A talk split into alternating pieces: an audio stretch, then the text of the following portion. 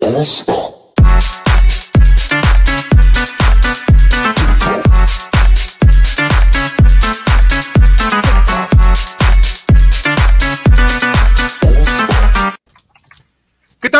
noches, bienvenidos a una emisión más de No Seas Friki, su programa semanal lleno de cosas interesantes que platicar o que por lo menos a nosotros nos interesa platicar, que son obviamente que las cuestiones relacionadas con el mundo freak.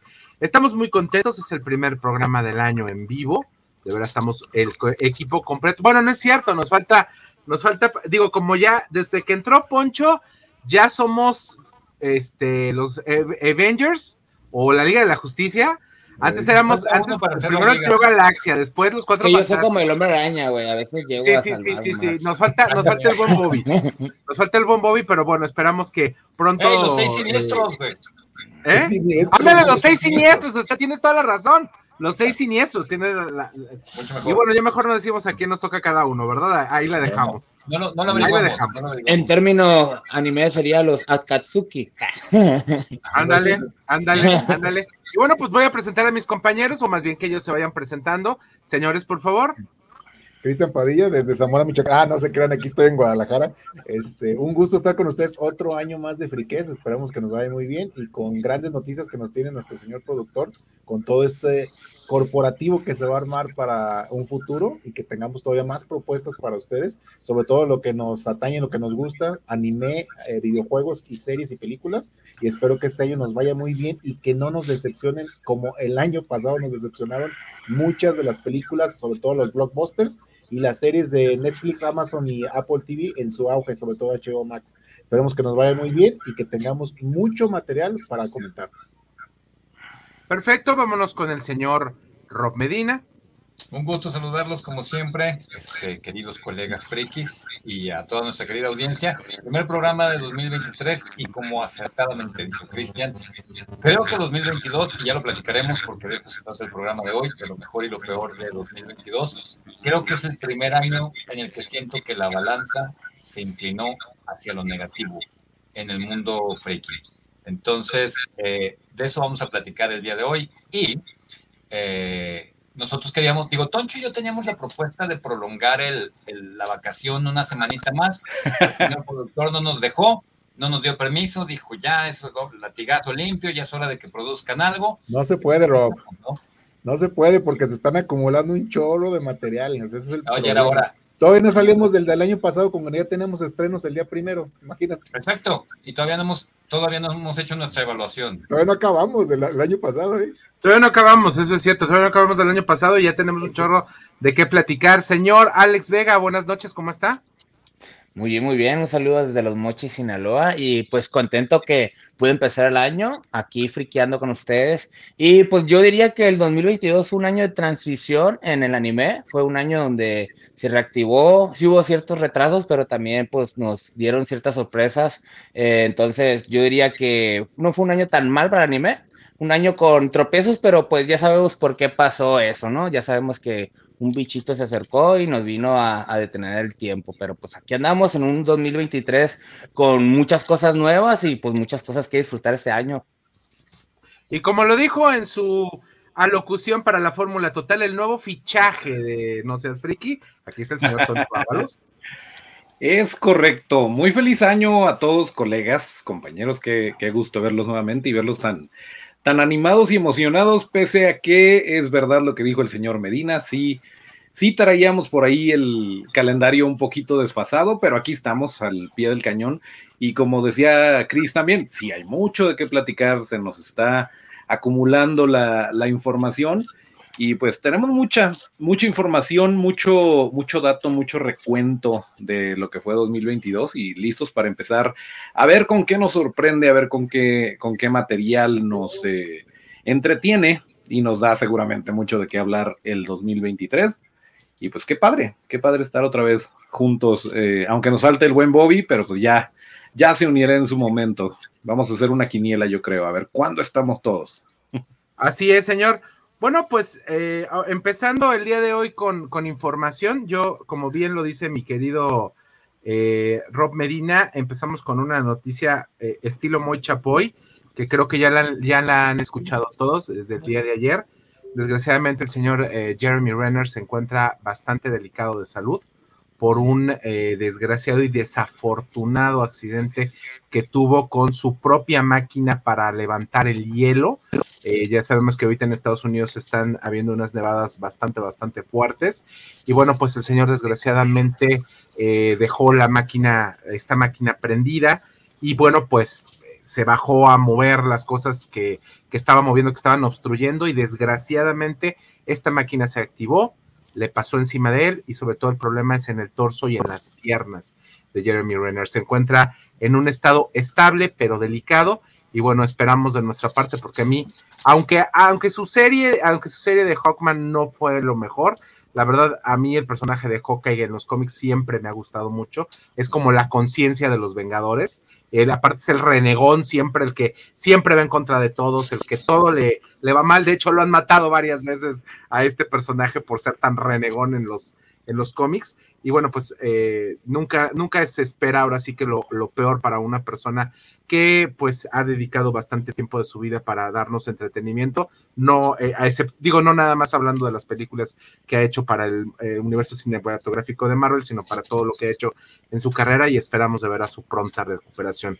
del señor Jeremy, Jeremy Renner y que rápidamente salga de este problema y que todo salga bien. Eso es lo importante, que todo salga bien. Eh, señores, pues ¿con qué quieren empezar? Digo, porque tenemos mucho de qué platicar, como lo estaba diciendo el señor Rob Medina y el señor Toncho, ya es demasiado lo que se ha estado eh, eh, acumulando para nosotros.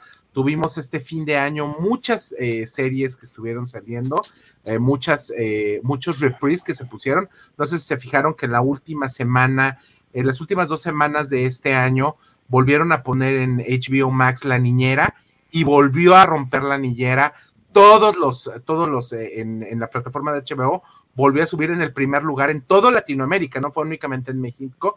De hecho, la mismísima Franz Drescher hizo ahí un, un tweet eh, diciendo que agradecía a todos los fans mexicanos que se siguen acordando y que yo, no me lo van a creer, es decir, yo le estoy viendo, me lo estoy chutando toda, otra vez las temporadas y la verdad a mí me sigue.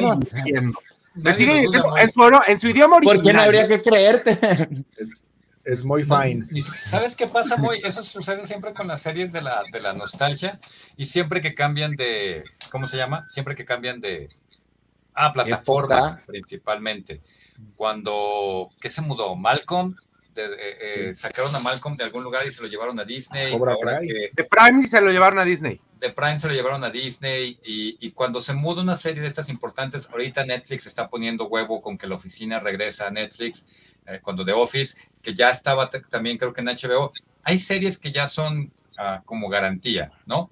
Eh, y, y, creo que siempre llama la atención cuando cambian de plataforma y pues por supuesto que todo el mundo quiere retomarlas. Eh, yo propongo que hablemos de lo mejor y lo peor de 2022. Hay, hay una idea que tengo, no sé si empezamos con los cinco mejores y los cinco peores de cada quien o hablamos con los, o, o empezamos por los consensos, por lo que todos sabemos que fue malo y ya luego nos peleamos con lo que yo sé que es malo y ustedes van a decir que es bueno. Ándale, pues tú. Como She-Hulk, por ejemplo, hay un consenso universal en todas las listas de eh. Todos los sitios geeks, She-Hulk está entre lo peor, pero para mis compañeros está entre lo mejor de este año. Entonces, no, tampoco entre lo mejor. no, no, no, Es exageración, no es cierto. Y hay muchos, hay muchos sitios, hay muchos sitios payoleados por Marvel que sí dicen que, que, estuvo bueno y que éramos los fans los que le teníamos rencor a She-Hulk. Entonces, ¿qué ven? ¿5 y 5 o, o lo que todos estamos de acuerdo que fue malo?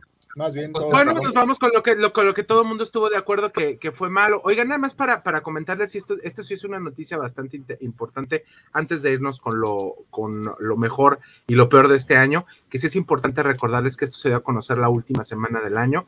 Eh, los señores de HBO Max ya se dieron cuenta que la cajetearon de la, de la manera más espantosa del mundo al haber sacado el contenido de Amazon Prime y nuevamente, si ustedes se vuelven a meter a la plataforma de Amazon Prime, todo lo de DC ya están nuevamente, la mayoría de las cosas de DC están nuevamente en Amazon Prime. Con eso, eh, ahora sí que descansa mi emoción de orden. ¿Qué fue lo para ustedes lo peor? Pues la primera que vamos a hablar, que es la que tenemos más cerquita, pues Black Adam, porque le fue de la patada y le sigue ¿Ya todos la, vieron? ¿Ya, ¿Ya, todos la vieron? Yo no la aguanté. Ya, mira, ni, la, ni, le he querido ver con eso. Yo sí la empecé a ver, yo la empecé a ver, yo me esperé que estuviera en streaming gracias a sus recomendaciones. Aguanté los primeros 20 minutos ya con el muchachito simpático. Dije, ya esta estupidez ya la aguanté en Shazam, no, me la voy a echar otra vez. Sabía. Mi amigo Axel me insiste que la vea, dice que por lo menos no es porno depre como todo lo de DC, o sea, como todo el Snyder verso. Porno depre se refiere a, así como a hacer eh, eh, goce máximo de la miseria humana, ya saben, como el universo DC cinematográfico nos acostumbra. Dice que por lo menos Black Adam está entretenida. Yo no soporto ver el mismo cliché en dos películas de dos personajes que no me interesan. Entonces yo me detuve por ahí del minuto 25. Pero la secuela mejora, Rob. ¿Qué? Ah, no, ya se canceló, perdón. Ah, claro. Oigan, ¿quién trae eco? Yo ya me puse los audífonos. ¿Alguien trae eco o lo estoy imaginando? Mira, yo les dije. Sí, Toncho tiene rato diciéndonos, pero yo pensé que era, que era yo, ya tengo el audio así como que en el mínimo. De hecho, ahorita yo lo reviso, tú sigue platicando, por favor. Bueno, yo voy, levanta la mano quien piense que ah, eh, Black Adam está en lo peor del año. Yo. Yo sí creo que está en lo peor del año. ¿Crees que está en lo peor del año? Pues no lo he visto, me quedé dormido, pero ah, así juzgar que lo peor, eh, quizás como película sí estuvo mala, pero pues también fue una ayuda a DC, o sea, realmente fue un gran show de marketing que, que saliera esa película. Eso se llama pérdida, porque le metieron un barototote al marketing y ni así, ni así recaudó lo que tenía que, porque mientras más marketing le hace, más lana tiene que hacer, porque eso es parte de la inversión de la película. Entonces, por puros números, no creo que, que se considere hasta el momento un éxito. Y lo comentamos en algún episodio pasado, que, que, nuestro querido Dwayne Johnson, La Roca, se estaba metiendo en problemas por andar inflando los números eh, en sus publicaciones, por andar diciendo que le había ido mucho mejor de lo que realmente le había ido.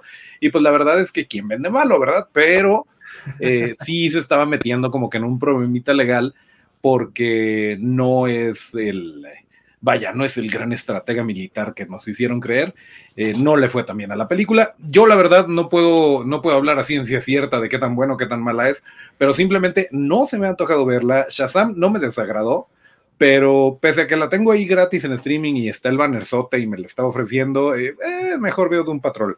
O sea, no, no me he echado el clavado, pero definitivamente no está en lo mejor.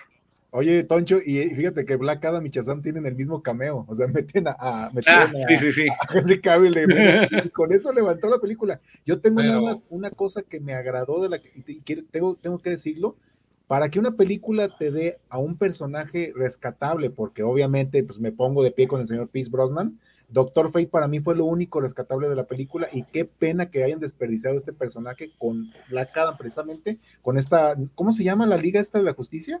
La Liga la de Sociedad la, de la Justicia. La Sociedad, la Sociedad de la Justicia. Ok, en este tipo de, de, ensa de, ensamble de equipos, yo creo que no funcionó porque no tienen, ninguno tiene el carisma de Pierce Brosnan, lamentablemente, y ningún actor de esta película le llega la talla. Y, qué decir de la historia, que es una, copia de la momia, la verdad, a mí no me agradó para nada que hicieran esos refritos, como lo hicieron también con Avatar, y, y lo hemos dicho que no solamente muy lo visual tiene que ver con esto, no solamente puedes hacer una película visual, las escenas de acción, algunas no están tan mal trabajadas, pero el problema es que no encaja dentro del universo que La Roca quiso crear. No, y aparte una cosa importante, hay que ser, hay que ser muy honestos, exceptuando el Doctor Fate, y Hawkman, los otros dos personajes no tienen ni el carisma ni son conocidos. Y Hawkman, mm, mm, o sea, no es realmente un personaje bueno, no, tan no relevante no para el, el, el, el, Bill Popolo. Nosotros, obviamente, que como somos bien frikis, obviamente que lo conocemos y conocemos a los demás personajes, pero a fin de cuentas, para las demás personas no son relevantes, o sea, prácticamente no son relevantes. Entonces, eso generó, generó, y aparte, esta, esta situación del romancecito que tienen entre Noah Centineo, que lo pusieron como el galán joven que salió en todas las películas de Netflix que, eh, de besos que tienen muchísimas reproducciones, este, y este romancecito con esta chavita, pues incipiente, tonta, eh, muy descalabrada la película. ¿Cómo, se llamaba esta tormenta de DC? la chava? ¿Perdón? ¿Cómo se llamaba eh, la tormenta de DC? Entonces, es- Hurricane, ¿no? O algo así se llama, ¿no? O, o- Sí, que- o que- tornado o alguna Sí, algo así, o sea, me daba risa porque cada que salía ella en escena era como una secuencia fallida de Michael Bay con, con este slow motion bien marcado y me desesperaba porque yo sentía que a la- ah, por ejemplo, no, Ciclón, no hacen trino como dice Moy, a mí sí, a mí me agrada, se me hace un Centineo, ¿Eh? ¿Quién? Centineo, no a Centineo se No llama. bueno, Centino o Centineo. A mí me agrada porque precisamente yo me aventé a veces inclusive alguna peliculilla de esas que tiene romance, pero ahorita yo lo estoy viendo en una serie que se llama El Novato, que está muy buena. Y el, Muy buena, El muy señor buena. tiene tablas. El problema es que el director y la producción se equivocaron, no en el casting, se equivocaron en la conformación de, y es lo, es lo que también tenía el problema en la Liga de la Justicia que veíamos con el Snyder Verso. Veamos qué va a pasar ahora con la nueva reestructuración del señor que viene a hacer todo el cambio y que Rob Medina está muy contento por eso, señor James. Gunn. Sí, Nada más es esto, si vas a hacer una película con personajes que no son los más populares, perdón, y es una película de grupo y no estás seguro de cuánta gente los conoce, toda tu película se tiene que centrar en la dinámica de esos personajes Así y por qué deben importarse el uno al otro. Eso es lo que hizo James Gunn con Guardianes de la Galaxia, ¿no? Yo creo que hay pocos personajes menos conocidos en el mundo del cómic que hayan saltado al mainstream cinematográfico como los Guardianes de la Galaxia. Creo que la Liga de la, de la Justice Society, por lo menos la gente iba a decir, ay, mira, ese güey de las alas como que salía en los super amigos. Que Exacto. Eso era, ¿no? O, ay, el símbolo que trae la roca, como que lo he visto en algún otro lado. Pero si ese es el punto, ¿no? Si, si tu película es un, un equipo, es importante la dinámica del equipo. ¿Por qué están trabajando juntos? ¿Por qué les debe importar uno al otro? Cosas que a DC le pasan por acá, güey. O sea, que no tienen ni la más remota idea de cómo hacer. Este es el show de la roca, la roca es indestructible. Ese fue otro elemento que a mí me hizo despedirme de la película momentáneamente. ¿Qué, ¿Cuáles son, cuál es el riesgo? ¿Cuál es tu inversión emocional en un güey que no le pasa nada, que nadie le hace cosquillas? Que le dedican los primeros 20 minutos de la película a demostrarte que es indestructible y que además es tan estúpido que no sabe usar una maldita puerta o tan poderoso que no le importa usar una puerta. Eh, eh, ah, no, o sea, no. Est- Estoy viendo así como las ganas de Toncho de verla y de así como de, no, ya no la voy a ver. Ya pues, No. este, a lo que Ya sigue. con eso, buen resumen. Es toda la que Bueno, pues que obviamente mala. que a otra, obviamente que otra de las películas que digo, otra de las series, bueno, hablemos de elementos de la cultura friki que no funcionó este año. Pues obviamente que fue Obi-Wan Kenobi que le fue bastante mal, que a la gente no le gustó, que desecharon prácticamente el personaje eh, y que aunque vimos al final y que pues esto ya espero que no sea spoiler, que al final vimos nuevamente a Qui-Gon Jinn, este pues Ajá, y, y, o sea, no cambió absolutamente nada la situación de, la, de esta propia serie. Ok, encuesta. Adelante, ¿Quién cree que, que Obi-Wan está en lo peor del año? Levanten la mano, levanten la mano, abre, ábrenos el cuadro Juan, para que la gente vea. Yo su- mira, levanto las dos y nada más vi tres Oh. capítulos.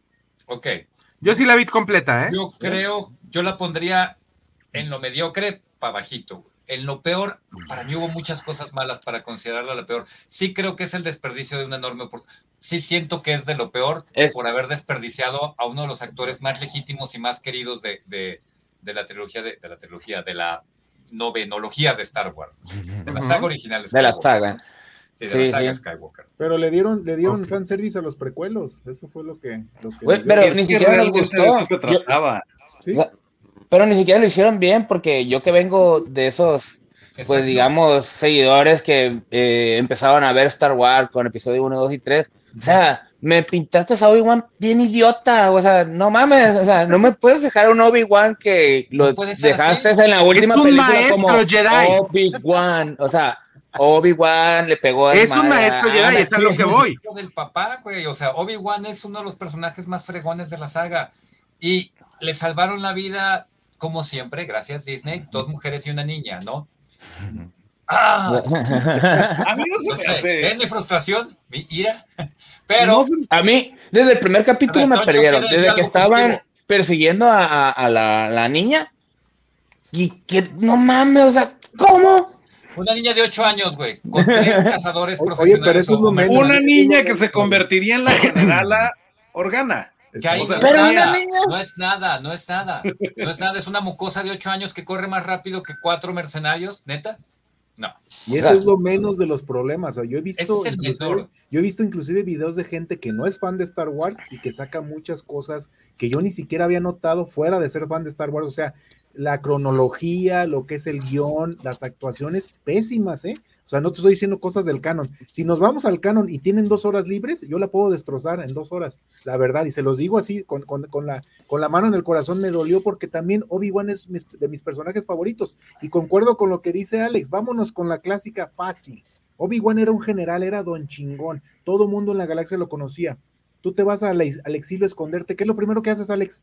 Te rasuras te cambias el físico, algo. Y no, este cuate se fue a, trabajar a una, a una este, atunería. Carnicería espacial. No, no, no, era, era un atún, era, una, este, era una ballena de camino. Es otra cosa que no tiene lógica. ¿Qué demonios hace una ballena de camino en Tatooine? O sea, por decirte unas cosas, si, yo, si me dan dos horas, yo la destrozo en los tres capítulos solamente que vi. Y si nos vamos a cosas más de más conexión con el canon, esta onda de que Obi-Wan y Lea se conocían antes es una cosa que remató para mí. Dije, la regaron porque ustedes habían establecido Disney el canon y lo destrozaron también. Pasó lo mismo con Boba Fett, ¿eh? Exactamente. Vámonos con otra cosa, muchachos, porque ya estamos echando medio, medio programa y nada más llevamos dos cosas. A ver, adelante, por favor. Pero, véanla. Morbius. Morbius. otra, otra cosa bonita. Fue muy tantas condenadas, tantas condenados retrasos para que salieran con su batea de babas. A un, digo, y esto sí hay que decirlo, ya lo habíamos comentado en su momento, un gran actor como es Jared Leto, porque realmente es un gran actor, nuevamente en una película de cómics lo hacen ver un verdadero mequetrefe, como lo hicieron igual con este, con la de Escuadrón Suicida, la de Suicide Squad, la primera, que es bastante que la de este, ¿cómo se llama este señor? Archer, Arter, el, el, director, bueno, la primera, la primera, la del Escuadrón Suicida, vuelven a ponerlo como un verdadero, una verdadera piltrafa el, tipo.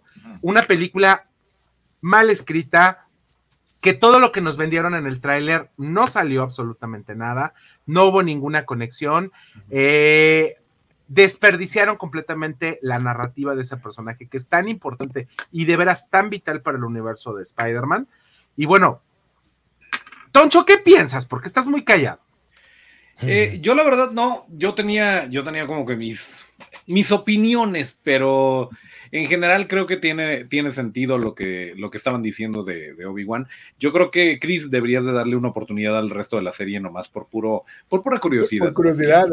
hubo, morbo. Hubo cosas que a mí me parecieron interesantes. Morbius, igual que Black Adam. De tanto tanta cosa fea que se dijo y como yo le tengo mucho cariño, fue una, creo que fue la primer Pepsi Card que tuve, la de Morbius. Y dije, mm. ¿quién es este? No sé, pero se ve padre. Eh, y ya después como que me fui enterando y después en la serie animada y todo, dije, ah, ok, Morbius puede que sea uno de mis favoritos y ya después no. Eh, le pierde uno la pista, viene película, yo me emocioné mucho más porque venía Jared Lero, más porque en el tráiler nos mostraron a Michael Keaton eh, y, ya después como que se me enfriaron las ganas de verla y hasta el momento no la he visto. Entonces, eh, estoy de acuerdo con ustedes. No, y también desperdiciando a Matt Smith, que está ahí como, protagonista y villano, vamos a decir. Que se ha desperdiciado antes, ¿eh? Por ahí, mire, y mira que Terminator está muy, muy en mi corazón, pero también lo desperdiciaron en Genesis. También. Tiene, tiene detalles, fíjate que yo, yo entré en cero porque yo no conocía el personaje de Morbius, dije, le voy a dar la oportunidad. Y créeme que para la gente que está fuera del área de los cómics, como lo soy yo, y que me enfoco en, la, en lo que es la cinematografía de la película, todo esto, musicalización, es una muy pésima, es una pésima ejecución en todos los sentidos. Inclusive, fíjate, hay, hay cositas que, que me saltan, por ejemplo, estas persecuciones que tiene, ¿cómo se llama este Ty Gibson, el, negrito este de uh y por esos, que lo hacen, que es un agente que está tras este, tras, el doctor Morbius, y hay, hay, secuencias que salen de la lógica cuando se supone que Morbius tiene superpoderes, también la historia de origen con los murciélagos, de dónde saca esta famosa vacuna, esta famosa cura para su padecimiento. Tiene potencial la historia, el problema es la ejecución de la historia, no está, no está bien coordinada, y como dice Moy, Imagínate ese, ese, esa escena post créditos, como lo que pasó con Black Adam. ¿Para qué la hicieron? Es lo mismo con Venom. ¿Para qué lo haces? No tiene sentido. Otra película que ahorita que estás enlazando para pasarnos a la siguiente, que también fue una cuestión, no fue Venom, eh, la de esta de Carnage, Carnage. Este, Enter Carnage. Eh, Woody pues es una película mediocre. O sea, es una Harrelson película muy mediocre. Pues palomera, Completamente fea. desperdiciado el personaje. Es de 2021, así que hay que ignorarla. Pero sí, es una película. Es, que ven- conecta- es que intentaron conectar. Pero sigue doliendo en 2023 que hayan desperdiciado a Woody Harrelson. Y triste porque si lo que dice Toncho es cierto, digo, yo le tengo cariño a Morbius de los cómics, obviamente, de mis días como coleccionista de Spider-Man, pero bien rápido, si se le tiene cariño a, a- a Morbius, que era un personaje raro, setentero, extraño, eh, pues a Venom, Venom es el ídolo de los, de los niños de los 90. Venom revitalizó a Spider-Man en esta revolución de, de, de- Todd McFarlane, de después de Guerra Secreta, de bla, bla, bla, una historia larga de los cómics, ¿no? Entonces, sí, a mí también me dolió que las películas de Venom fueran tan malas, pero esa escena final de, de esa escena post créditos de Morbius va a la historia como una de las peores, peor actuadas, peor escritas y más innecesarias escenas post créditos de la historia, si no es que la más. Yo, yo- tengo una pregunta, yo, yo no sé, pero si en algún momento se interconecta, por ejemplo, Morbius, que sería lo más lógico, lógico con Blade, porque ese sería como que más o menos. Claro. Sí, Sí, todo el tiempo. es- De hecho, en hacer. Midnight Suns, que fue muy, muy exitosa en los 90, Le voy a meter este, en- interactuaron los dos personajes. Recordemos que Morbius es un antihéroe. Exacto. Entonces meterlo como que en, ese canal en vez de con Spider-Man, porque Spider-Man de por sí ya tiene muchos trabucos con esto de Sony, para meterlo en- con Marvel, pues yo, yo, yo sería una cosa más lógica meterlo con otro personaje que está más adecuado. Y otra cosa, lo que dices, Moy, acuérdense lo que hubo ahorita de la demanda famosa de que van a demandar a las, a las este, distribuidoras que pongan trailers con cosas que no salen en la película, como lo de Yesterday, como esto de Michael Keaton que no sale, y muchas otras que han pasado por ahí. ¿eh? Es correcto. Excelente. Pero hay que hablar Otra más, muchachos, por Timando. Es válido esa demanda. Juega con tus sentimientos. Pero está bien Ya te hablando de lo bonito, de lo que sí nos gustó. Ok, un breve corte a las cosas buenas. Sí. Tenemos esta misma mitad del programa prácticamente. Toncho, ¿qué te gustó del 2022? Porque quedan muchísimas cosas malas y deberíamos haber hecho un programa de lo malo y uno de lo bueno. No, pues igual y, en el siguiente seguimos mezclando bueno con malo.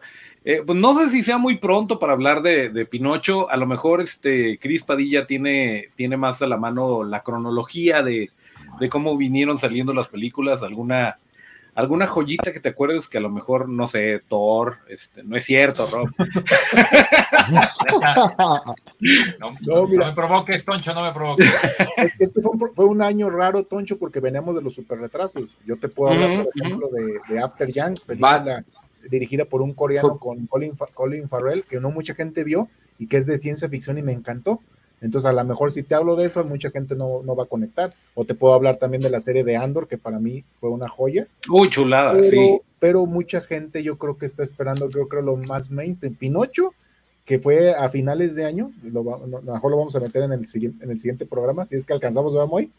Este, Batman. Por ejemplo. Batman no fue mala, no fue mala, fue una buena, fue un buen experimento. Fue muy buena. Y ahora el señor James Gunn quiere retomarlo en una historia paralela a la Justice League para que no se vayan a, a, este, a, a friquear. Me gusta que hagan eso en DC, que empiecen a hacer como planteamientos alternos y como unos, sus propios spin-offs, ¿por qué no? O sea, ¿por qué estar peleados con los spin-offs? Hay que hacerlo. Si Marvel lo hace, ¿tú por qué no lo haces? Interconecta tus películas de esa manera. Entonces, siento que Batman, esta, esta onda de hacerlo tipo a lo Nolan también un poco, pero más oscuro, me gustó porque se basó más en el talento actoral que en hacerlo con faramañas de efectos especiales. A mí, Colin Farrell como el pingüino, este Paul Dano como acertijo, híjole, brillaron. Y no quiero decir que Robert Pattinson lo hizo mal, pero la verdad, yo creo que esos dos personajes opacan un poco a Batman, pero es muy bueno por hacerlo un Que lo platicábamos el año pasado, ¿no, Chris? Que decíamos que estábamos con mucho pendiente del trabajo del señor eh, Pattison de una u otra manera, que estábamos pues un poquito este, sacados de onda de que sí Ocupados. iba a ser realmente algo interesante, este, el, el Batman bonito, pero realmente lo hizo bien, o sea, y la historia es una historia que se sustenta, es una historia que está bien cuadrada, que está bien hecha, sale obviamente que un poquito de los cánones de, de- de los cómics, que pues, mi buen Robert lo podrá, lo podrá este, corroborar, pero bueno, te doy la palabra, Robert, te doy la No, palabra. no, sigue. Voy, esto es nada más para, para decirles cuando acabes tu ponencia, yo quiero decir algo. Batman está profundamente sobrevalorada. Digo, sub sobrevalorada, sí, no sub sobrevalorada. No es tan buena como dicen, la historia no es tan consistente. No es original. Este, sí creo que es un experimento interesante. Es un experimento más- interesante. les voy a decir una inconsistencia nada más. O sea, le vacían dos ametralladoras en el pecho a Batman a, a, a quemarropa, no le pasa nada. Y al final lo derriban con una bala en el pecho. Nomás quédense con esa idea. Y ya, ¿Pero qué tipo de bala? Es Y ya estaba muy cansado. No, ¿qué Es tipo de bala? Ya estaba aflojada la armadura, ya, ya se le habían no mames, imagínate La ir en el historia no es Doceo Ran hasta un soplido te oscura. tumba. No oscura nada más que de que sea tipo noir. y- Ay, tiene muchas. Está sobrevalorada. No es mala, no es mala, está sobrevalorada. Es todo lo que voy a decir. Mira, no es, no una joya, pero, pero es, es de las cosas buenas que No sucedieron. Digamos tengo, exacto, Toncho, exacto. No tengo bronca en ponerlo en la lista de lo bueno. Exacto. Oigan, pero podemos decir, podemos decir, bueno, esto, esto lo voy a decir al final, esto mejor no, nos vamos con otra cosa, antes del- de, esta locución que iba a hacer ahorita en este momento. Eh, ¿Qué otra cosa vieron ustedes buena de, de- del 2022? Yo tengo las cosas buenas de la tele, pero no tengo muchas cosas buenas del cine. O sea, yo. El, el- Pero el- Cosa buena, Merlina. cosa buena de todas las Bueno. formas, con todos los sentidos de la palabra. Ok, una cosa buena, Merlina. Ok, eso, eso todos estamos ahora sí que de acuerdo, que fue una serie que prácticamente casi todo el mundo vio. ¿Qué otra Cosa cosa, buena. buena? Andor. Andor. Andor, cosa buena, ya lo habíamos dicho. ¿Qué otra cosa más? Mí- Strangers. Ah, no, Sandman. Primero Sandman. Sandman. Sandman, Sandman. que fue maravillosa a, a mediados de- del año, que fue maravillosa, la verdad, esta serie que pues desgraciadamente sigue en el, ol- en el, en el tintero si sí va a haber una segunda limbo. temporada, ¿no? The Boys, tercera, este, The Boys está The Sí, Voice, tercera Voice, temporada, sí, que fue muy buena. Fue muy buena. También nos dejó con, con ganas de más. Yo voy a ser el abogado del diablo y este, yo sé que el señor Rob Medina se va, se va a molestar un poco, pero She-Hulk para mí fue una de las mejores series y les voy a decir por qué. Yo me salí de todo esto del Ya estándar se va Roberto. Medina. Yo, yo abandoné todo lo que fuera cómics, todo lo que fuera Marvel Cinematic Universe y me enfoqué en disfrutarla porque Tatiana Maslany brilla como, como este Jennifer Walters, la verdad. A mí me encantó porque yo tenía mis reservas. Empieza muy bobamente, muy tontamente porque quieren meter personajes a fuerzas como que, ah, pues sabemos que es la prima de Hulk, pero ahí va Hulk con sus cameos. Sabemos que va a salir Abominación, pero no es el que plantea toda la historia. Y sí, lo voy a aceptar, tiene el detallito este de que metieron con calzador a Daredevil, pero tiene lógica porque al final te explican por qué lo hicieron. Es más que una serie de interconexión, fue una serie para mofarse de sus propias autorías y eso es lo que la gente no lo vio y no y lo todo eso que estás diciendo lo dice la misma Jen Walters Exacto. rompiendo la cuarta pared y es genial. Ahí está Pocho, está Genial. O sea, antes de que le empiecen a tirar, dices, sí, Sí. no, no se va a tratar nomás de cameos. Y sí, Sí. que no sé qué. Y sí, Exacto. todos quieren ver a Wong. Y, y luego, híjole, ¿qué quiere decir esto? ¿Irá a salir Red Hulk? Y yo, ¡no me hagas esto! Y no, pues no salió, pero, pero estuvo padre que, que se adelantara. Es como, es como el, eh, como el último rap de Eminem en 8 Mile. Así de que antes que le empezaran a tirar, se empezó a tirar ella sola y creo que es un gran acierto, creo que es muy inteligente y creo que es una manera de decirnos a todos, relájense un montón y diviértanse, disfrútenlo. Relájense como- un chingo. O sea, sí, o sea, es de, es de una mona verde que crece. o sea, pongámonos en contexto, vamos a pasárnosla bien y creo que cumple perfectamente. No así, o sea, si, si Andor nos hubiera hecho algo así, obviamente le hubiera llovido, pero, pero vaya, era She-Hulk, era un personaje un poquito más light y se tomó como tal y, y creo que, que marca un precedente de cómo, cómo Marvel puede, puede de la manera correcta burlarse de sí mismo, sin Cosa- estar cambiando. Cosa mala, Toncho, imagínate de algo que tenía más perspectiva y que tenía más auge, como la, como la señorita Miss Marvel, esta, esta chavita que la verdad tenía todo para hacer un- una buena serie, sin embargo la gente la detestó porque esa sí la, te- la tuvieron que hacer como metida con calzador con los, con los, este, con los Avengers, y esto que hacerla la primera mutante del, del MCU como que no cuadró muy bien, algo estuvo por ahí raro, inclusive la película, fíjate, de Doctor Strange Moy, no fue tan exitosa como mucho, mucha gente piensa, y no era mala. El problema es que mucha No. gente otra cosa. Le A mí "Oye, sí me gustó mucho. es Sam Raimi. Claro que también va me a gustó. esto. Sí, pero mucha gente la, la polarizó. Es lo, es lo mismo que pasó. Y Miss Mira, Marvel, yo, yo en el caso, en el caso de Miss Marvel, en el caso de Miss Marvel, discúlpeme, yo no la consideraría como algo malo. El gran problema que yo veo en Miss Marvel es que fue una historia demasiado focalizada en un grupo poblacional. Quisieron agarrar un es- específicamente, fue literal como la segmentación en Facebook. Esa esa serie que la vendieron a todo el mundo estaba para la comunidad islámica en Estados Unidos porque toda la construcción está, está hecha para vendérselas a ellos. Las eh, situaciones, el mismo humor, las eh, interrelaciones familiares y todo, estaba prácticamente hecha para vendérselas a ellos. Obviamente, obviamente como nosotros estamos lejanos a esa, a esa cultura y estamos más cercanos a la cultura norteamericana gringa sajona normal, no, no, nos, no, no, no, nos casamos con ellos, pero yo he leído en algunos foros que la, que la serie les gustó bastante a la comunidad islámica en Estados Unidos y obviamente que pues por eso les, les este... Ah, disculpe, señor, señor, señor Toncho. Este, entonces, eh, yo eso, yo lo vi, yo, yo fue lo que yo, yo, yo como que capté. Cosa diferente que pasó con la extraña cosa que vimos con, con Moon Knight que vimos una serie que no fue mala, pero no terminó nunca de cuajar.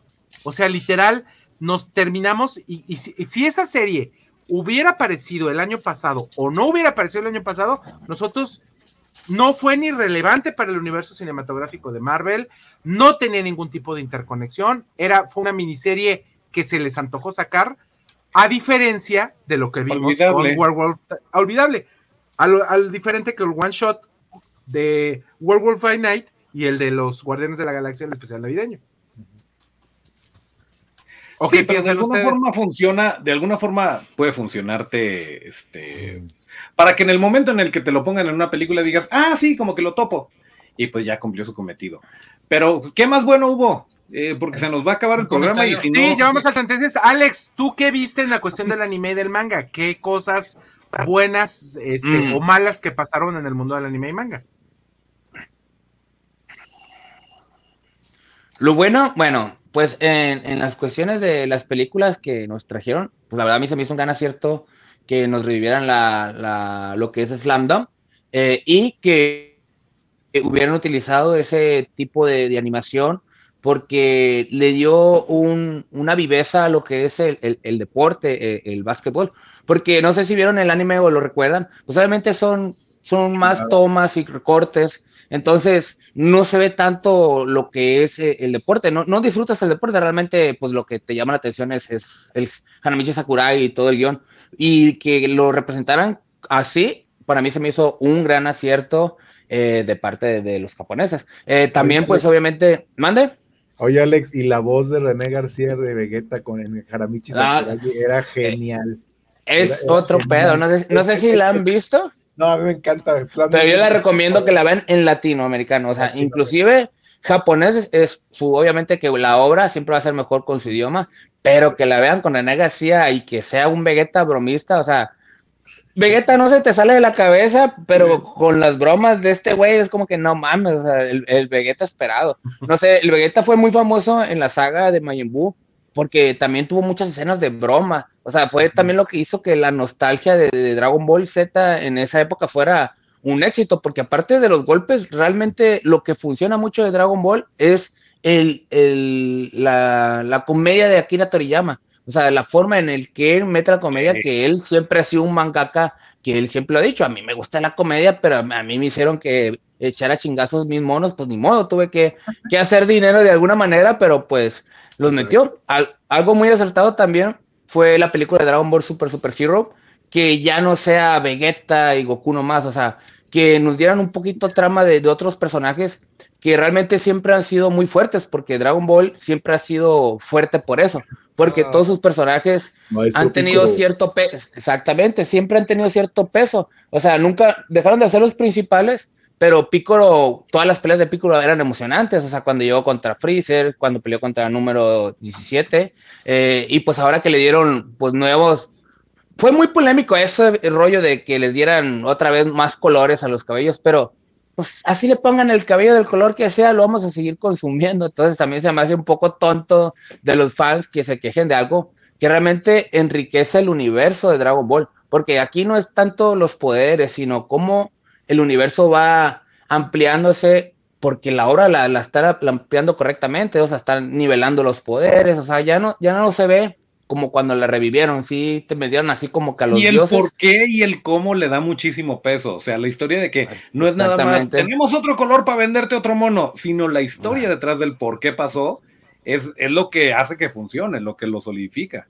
¿En cuál super Otra de las cosas que, que, que, funcionó mucho este año en el, en el mundo del anime y del manga, pues obviamente que fue Demon Slayer, eh, la segunda temporada que ya se presentó en Japón, que aquí no la hemos visto todavía, y la película que hace la interconexión, que es la, es la del tren, eh, que eso le funcionó bastante bien. Y otra, obviamente, mi querido Alex, que el éxito que está generando lana a, raudales, que es Chainsaw Man, ¿no?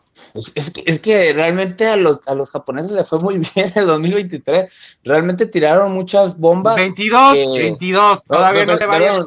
2022 tiraron muchas bombas que funcionan a nivel global. O sea, ellos ya tienen su éxito para ellos porque es su nicho. O sea, ellos son películas para ellos.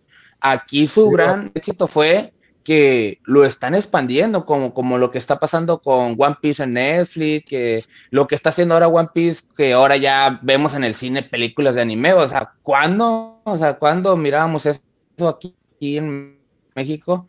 Ahorita ya nos están acercando un poquito a eso. No, no las deben, ¿no? No nos dan tantas cosas como quisiéramos, porque sí, de que se puede, se puede. Pero pues ahí le estamos como que demostrando que sí estamos consumiendo pues ese producto, ¿no? También, por ejemplo, la de Jason Man, o sea, una magnífica obra de arte, o sea, no sé si la vieron, si la han visto. Spy Family, también, el descubrimiento del mundo, la comedia, la comedia del día. Ahorita en el chat que Spy Family también es otra de las que rompió récords a nivel. Anya Folger y oh, Y cosas que vienen fuertes porque todavía el 2023 va a haber continuidad de ellos. Creo que vienen películas, eh, series, continuaciones de temporadas.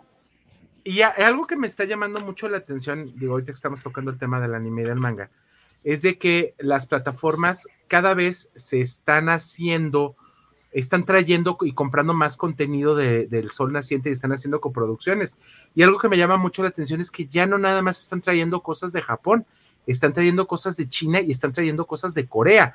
Hay una, una serie que acaban de, sacar que se llama Apariencias en Netflix, de ocho capítulos nada más, que yo se la recomiendo que la vean, que es coreana y que habla eh, muchísimo de la presión social que viven los coreanos con las apariencias, porque digo, se llama la serie, se llama apariencias, y cómo esto eh, les genera esta situación de tanta inseguridad, eh, las competencias que existen dentro de las escuelas, cómo todo está estandarizado a que según lo que tú tienes eh, o, lo que, o lo que sabes, estás a, ese nivel y no puedes acceder a más. Este, es, es, bien complicado, es decir, y que te da a conocer como un, como un reclamo a cómo ven ellos, cómo, cómo ellos estandarizan la belleza y el éxito.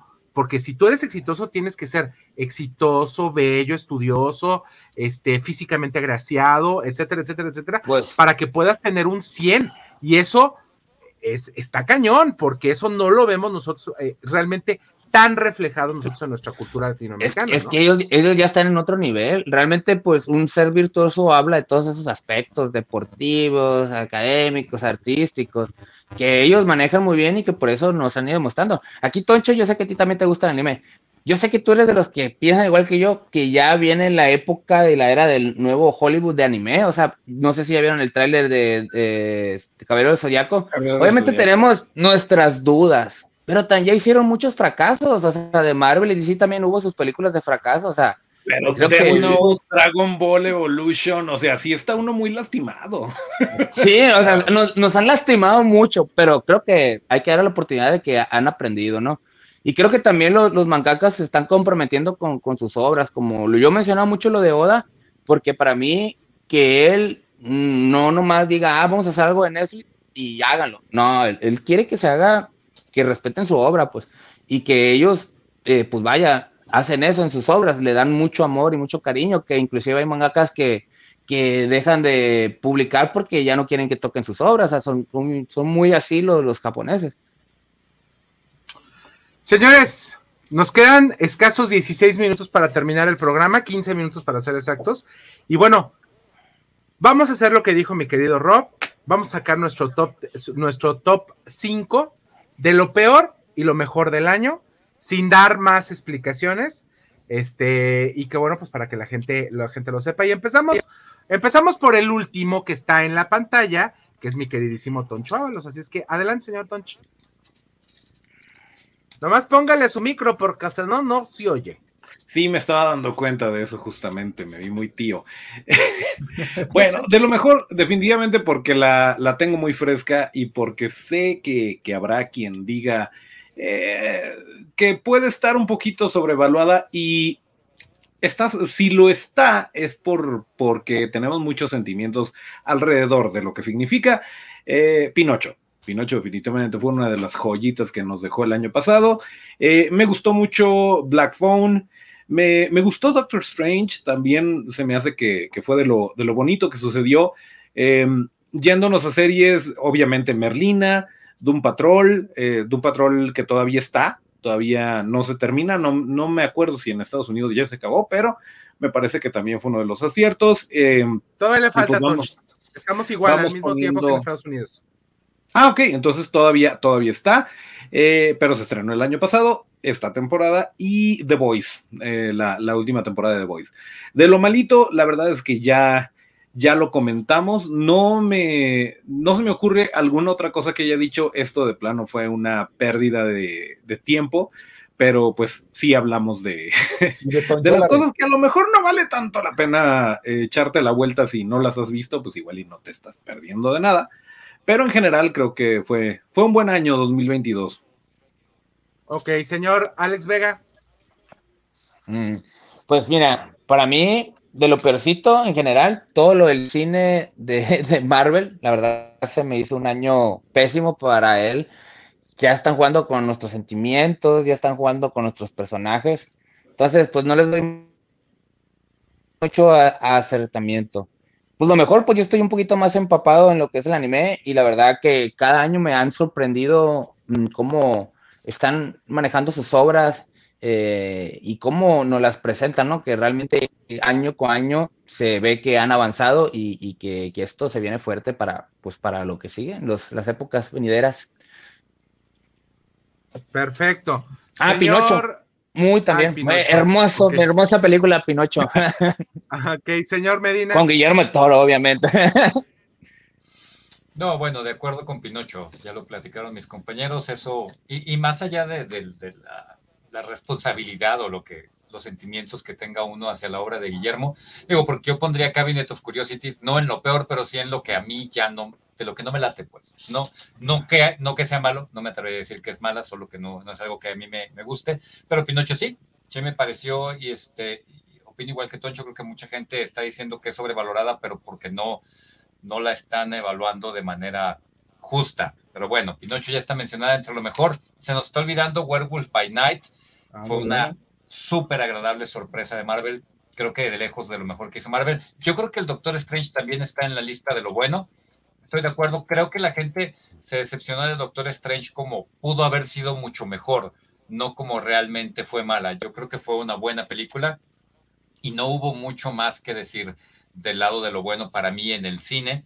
Este, en términos de series, pues yo pondría obviamente House of the Dragon, que no lo, no lo habíamos mencionado, Merlina, Andor, Peacemaker probablemente, aunque no en los primeros lugares, sí, sí me gusta, pero creo que, creo que la, televisión me, la televisión me dio muchas más alegrías este, este año que el cine.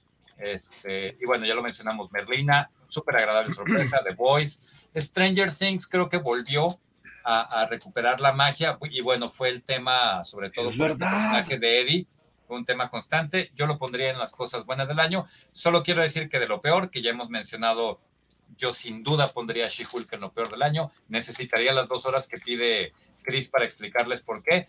Lightyear lo veo como muchos desaciertos, tanto Disney como Pixar este año, muchos desaciertos. Jurassic World Dominion para mí fue asesinar una, una franquicia de la, de la manera más cruel posible. Y la película de Thor para mí es lo peor del año, sin ver de vuelta. La señal de que, para mí, la señal de que hemos llegado al hartazgo de cine de superhéroes, el, día que nosotros temíamos, y no lo estoy diciendo yo, ni sobre She-Hulk, ni sobre Thor, el hecho de que Marvel haya salido públicamente a decir, nuestra fase 4 fue tan mala que vamos a replantearnos todo, ahí se los dejo de tarea. No viene la risa barata, ¿no, Rob? Lo peor que he visto. La risa barata. Bueno, ya, ya, para complementar, pues ya han hablado prácticamente de todas las que son malas. Yo les voy a complementar un poquito la lista. Para mí, una de las mejores del año es todo en todas partes y a todo, y todo el tiempo. ¡Claro! Es, es buenísima la, la película. Otra por ahí agrego también como coincido con Toncho, la de Black Phone, que me gustó mucho. La del menú, la película del menú, con Ralph Fiennes y con esta Anna Taylor Joy, se la uh -huh. recomiendo. Muy buena película. Otra por ahí que tenía en la lista, la de Elvis, que yo, yo sí tengo que reconocer. Ah, no, bueno, es Elvis es genial, pero no, bueno, Elvis era un freak, pero se nos sale del. del Exactamente, sí, te lo digo porque por el concepto que maneja Baz Luhrmann, lo tuve, la, la, tenía que agregar. Y este, dentro de las peores también, que a lo mejor me van a crucificar, y uno de ellos va a ser Toncho Dávalos, va a ser la película de Prey, esta, esta película de la saga Depredador. A mí, ¡Ah! a mí me, no. yo, la de, yo la verdad la odié, la detesté, en muchos niveles no funcionó para mí. Otra que les voy a recomendar, que no les voy a recomendar es la película de Nope, de Jordan Peele, se me hizo pésima también la película, de Greyman, con estos cuates de los hermanos Russo, que desperdiciaron un gran casting, esta película tipo al estilo de Jason Bourne, que no funcionó. Esa fue malita. Jurassic Park también coincido con, con, este, con Rob, Jurassic Park Dominion destrozaron la franquicia. Morbius, que ya habíamos puesto por ahí, y la película de Halloween Ends, la verdad, también otra decepción para este supuesto cierre de la saga, y de lo demás, pues complementar también las series, por ahí que es una serie que también nos, nos llama la atención como frikis, y que no mucha gente vio, inclusive ya la cancelaron, la serie de Blockbuster, véanla antes de que la quiten, por favor, porque tiene detallitos bien importantes que la verdad les van a gustar por la nostalgia. Blockbuster está en Netflix, irónicamente. Bueno, y de mi parte creo que se les olvidó una. Está, robotizado, está robotizado. Eres robotino. Ay, se te fue. Ya se arregló, creo. ¿Ya? No. no. Mira, Ay, Dios a Alex, Alex, ya le llegó el mensaje de el saldo de su amigo se ha agotado. Pero ya nos quedó claro quién es el Hawkeye, ¿verdad? ¿Ya? ¿Quién ¿Ya? ¿Se solucionó? Ya, ya, se, ya te escucho. Ok. Y se les olvidó una importantísima que está entre lo, entre lo más bajo, bajo, bajo que cayó este año, que yo estaría entre las dos, yo, de las dos peores cosas que se pudieron hacer este año fue, uno, obviamente que Thor Love and Thunder se fue malísima, no, pésima, espantosa, y nos faltó una que es tan mala que ya lo olvidamos, que es la, peli la serie del Señor de los Anillos, que también fue un verdadero asco ya lo que hicieron. No la vi, no la vi. No la vi. Pues el tema no fue que, que, nos dejamos llevar por la controversia, excepto Moy. Creo que Moy sí viste como dos o tres capítulos. ¿no? como cuatro capítulos y Oye, no, no, nada. Y nomás porque no ha terminado, pero podíamos agregar a Willow, ¿eh? Willow está. Ah, mucha pésima. gente puso Willow en, te lo digo en como fan. ¿eh? de lo peor del año, ¿eh? De lo peor del año. Y eso que no ha terminado, ¿eh? Y de las cosas también mejores que se nos olvidó men mencionar y que sí está muy buena la serie y que no le han hecho la suficiente propaganda que debería, es la serie de, de Peripheral en Prime Video, que está muy buena, que la verdad vale la pena que ustedes la puedan ver. Y hablando también de cosas interesantes, la segunda temporada de White Lotus en HBO Max, que también es una verdadera joyita, que si ustedes le tienen la oportunidad y que les gusta ver algo de suspenso bien armado, de hecho okay. está nominada prácticamente a todos los premios Emmy, de veras tengan la oportunidad. Otra que también, por lo misma que es una plataforma que no es muy conocida, Severance, de ciencia ficción, que también es maravillosa, de Apple TV Plus, la verdad vaya, vaya a verla. Y otra que también a mí me pudo encantar al inicio de este año, fue la de Foundation de Apple TV Plus, que la verdad está hecha con una manufactura de, una, de un libro olvidado de Isaac Asimov, bueno, no olvidado, pero que ya no es tan actual en, para estas generaciones. Que son dilo, dilo, Boy, que no vendió. Pues, no, sí, el libro, el libro es conocidísimo, Foundation, ah, no, son como cinco o siete, pero desgraciadamente, desgraciadamente, para estas generaciones, esas historias que hablaban de una es, es, más o menos, podemos decir, es, es, equiparable con lo que nosotros vimos este, y que fue muy buena, que tampoco la mencionamos, que fue Duna, que fue muy buena, la verdad, esta, esta, esta, esta readaptación. Es más o menos lo mismo, son en el futuro del futuro del miles en años en el futuro. Es ciencia ficción dura, Moy, que no es fácil que venda. Acuérdate no. lo que pasó con Blade Runner, la segunda parte, realmente es buena. Es muy buena. Nunca ha sido redituable la ciencia ficción. Nos gusta a nosotros y después es lo que la mantiene a flote. También en Apple TV, Servant, la temporada 3 Servant es muy pasado. buena. De, muy lo buena. único bueno que ha hecho Shyamalan, ¿eh? Este, digo, hay cosas Últimamente sí. Oye, pero es que yo no sabía más o menos en, en qué grado, porque pues también teníamos que poner en esta lista y lo tengo que poner, si les gusta Macro, si les gusta este tipo de Gundam, Top Gun Maverick para mí fue de las mejores del año. Todo el mundo ha dicho que ha sido la mejor película del año. y verla en IMAX fue una... Y también se les olvidó poner Black Panther Wakanda Forever, que también Es que, esa no- es una que buena- como en el medio, ¿no? Como que no fue ni buena. a mí se me hizo buena, se me hizo una buena película. Fue cumplidora. Ay, no les entusiasmó tanto, nadie la vio en el estreno. Pasamos como dos semanas sin hablar de Black Panther. A todo el mundo le valió gorro. Pero, pero es que también ya te estábamos muy desilusionados de Marvel. la Pantera, Estábamos muy desilusionados después de Thor. O sea, ya, ya todas las Yo- películas eran como que, ah, otra. Yo estoy- Ah. Pero tienes razón, Chris. Cumple, cumple, pero no vamos a recordar el 2022 por esa película. La vamos a recordar por Exacto. otras cosas Y más lo, y- y lo mismo le está pasando, lo mismo le está pasando a Avatar. Mucha gente le está comentando que es visualmente hermosa, pero no hablan de la historia. Pues es que es una historia X. Y yo no la he visto, ¿eh? Es triste. Pues Ya yo, es el- el, el comentario que les estaba, que les iba a hacer al principio, como al, al- al primer cuarto del programa, se los voy a hacer ahora. Desgraciadamente, este año 2022 fue el año de las cancelaciones. Muchísimas series que nos gustaban les dieron cuello. Este HBO Max vivió el año, yo creo que más traumático de su historia. Este, Warner, en este caso, no HBO general. sino Warner en general, este, vivió el año más traumático ah, teniendo cancelaciones a- al por doquier, películas que ni siquiera tuvieron la oportunidad de ver la luz y que fueron eh, literal utilizadas únicamente para, para reducir impuestos este, en Estados Unidos y que bueno, muchos, muchos, muchos, muchos proyectos que se quedaron y se, que- se cayeron y que sabemos que no van a volver eh, a ver la luz del día. Y bueno, Y cerrando el año, yo creo que también de las series eh, que les ha ido bastante, bastante, bastante mal, es la, el último spin-off de The Witcher, que le fue pésimo. Que no ¿Alguien vio la serie esta de 1899 que eran de los creadores de Dark? Sí, le fue súper bien. Aquí también la cancelaron, ¿eh? La cancelaron. La cancelaron, pero le fue muy bien. Pero la gente es, desgraciadamente, lo que estábamos diciendo ahorita que dijo Toncho y que atinadamente también dijo Robert. A veces este tipo de, la ciencia ficción no vende.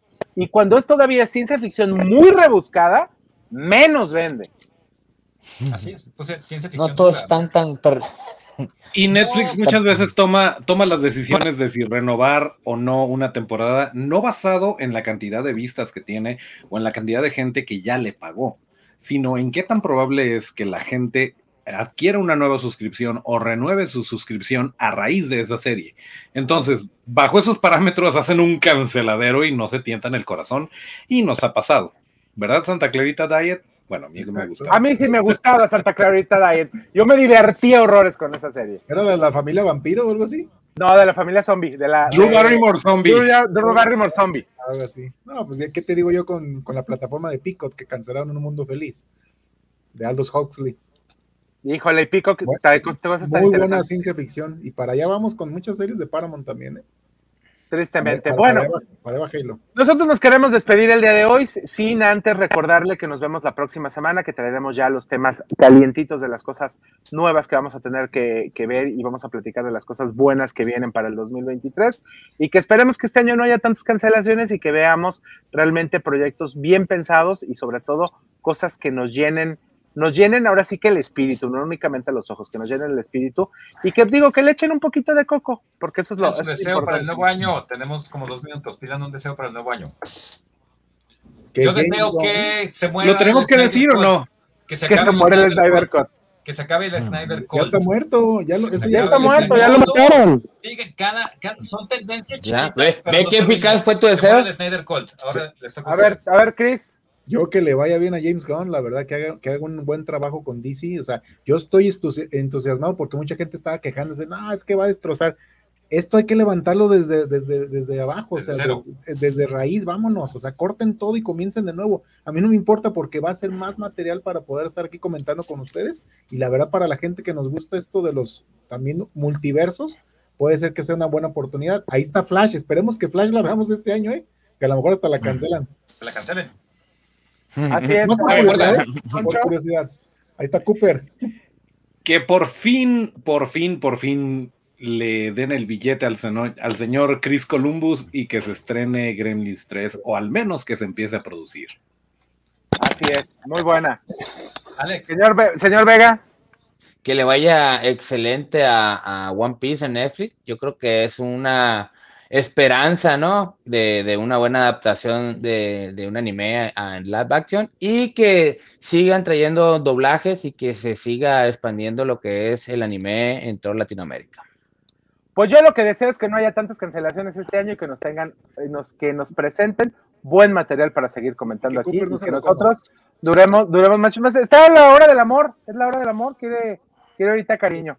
bueno, así es, es la hora, no, sí, ya prácticamente es la hora de la croqueta. Bueno, señores y señores, nos vemos la próxima semana, cuídense mucho, los esperamos aquí el próximo martes a las 8 de la noche aquí en Oces Friki y Cooper, a ver si platica algo la próxima semana. Ándale pues, hasta pronto, bye. Bye.